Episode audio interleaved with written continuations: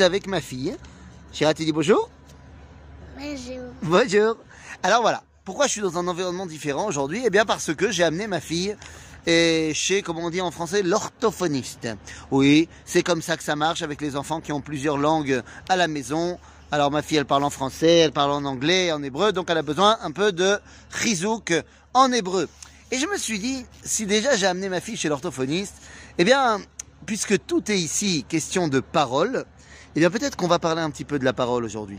Vous savez, posons-nous la question suivante. Est-ce que on peut imaginer, qu'on peut imaginer qu'il y a un rabbin, quel qu'il soit, hein, prenez le rabbin que vous préférez, euh, est-ce qu'on peut imaginer que ce rabbin, aujourd'hui, tombe dans la Avodazara et que d'un coup, il prenne une pierre, il se prosterne devant elle? Non, bien sûr que non, ça nous paraît complètement absurde. Maintenant, d'un autre côté, est-ce qu'on peut imaginer que peut-être Oulaï, un de nos rabbinim, eh ben, pendant un kidouche à la synagogue, entendre deux fidèles parler d'un troisième fidèle et ne se soit pas bouché les oreilles et n'ait pas dit Ah, la shonara et, et reçu un petit peu de la shonara. Est-ce que ça peut être envisageable? Alors évidemment, pas, pas le rabbin que tu connais toi, mais un autre. Bah ouais, peut-être. C'est-à-dire qu'aujourd'hui, on peut envisager que des gens tombent dans le Lachonara, alors pas en disant du Lachonara, mais quand même. Et ça nous paraît complètement absurde de tomber dans la Vodazara pour quelqu'un qui est dans la Torah. Et c'est tout à fait normal. Seulement, à l'époque du Tanakh, c'est l'inverse. À l'époque du Tanakh, on peut voir qu'un homme comme Shlomo Ameler, qui est prophète, eh bien, va tomber dans la Avodazara à un moment de sa vie. Et des hommes comme Achav et son royaume, qui étaient complètement tombés dans l'idolâtrie, eh bien, nous dit le Talmud, pourquoi est-ce qu'ils gagnaient leur guerre et pourquoi est-ce qu'ils réussissaient?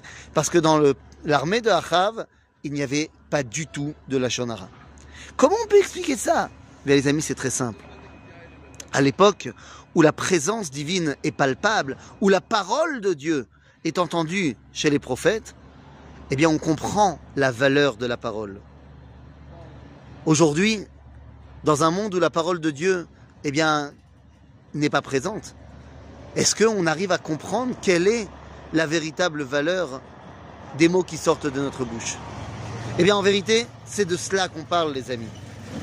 La parole est créatrice. nous dit la Mishnah dans Pirkei Avot, Be'asaram Ammarot Nivra Olam. Dieu a créé le monde par la parole. Ainsi, la parole d'Akadosh crée. Et ma parole à moi. Papa, je vois que je, suis au soleil. Et ma parole à moi, où elle en est? Est-ce qu'elle est créatrice? Alors, à notre niveau, on se dit que notre parole, elle peut être créatrice de bonne ou mauvaise humeur. Je t'ai fait un compliment le matin, ça t'a mis de bonne humeur. Je t'ai dit une, vacherie, ça t'a mis de mauvaise humeur. Mais ça va bien au-delà de cela. La parole que j'utilise, eh bien, c'est le moyen que j'ai au quotidien de me rattacher à Kadosh Baruch de me rapprocher de lui. On se rend pas compte du nombre de mots qui sortent de notre bouche à chaque journée. Chaque mot est composé, eh bien, on va dire qu'on parle en hébreu, est composé des 22 lettres de l'alphabet. Chaque mot est composé, enfin, pas des 22, mais, mais de parmi ces 22 lettres de l'alphabet.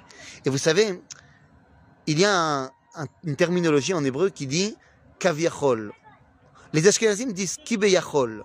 C'est-à-dire quand on veut parler de Akadosh Baruch et qu'on veut le comparer à nous, alors on dit kiviachol. En français, on traduirait genre. Mais en vérité, kiviachol, ça veut dire keilu yachol. Mais les Sfaradim ne disent pas kiviachol, ils disent kav yachol.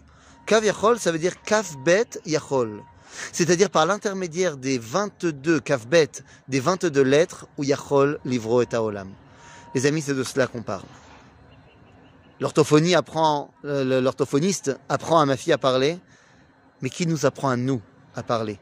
À utiliser notre parole pour être créatrice d'univers et pour surtout être propice à reprendre conscience que nous devons être prêts à réentendre la parole d'Akadosh Baruch.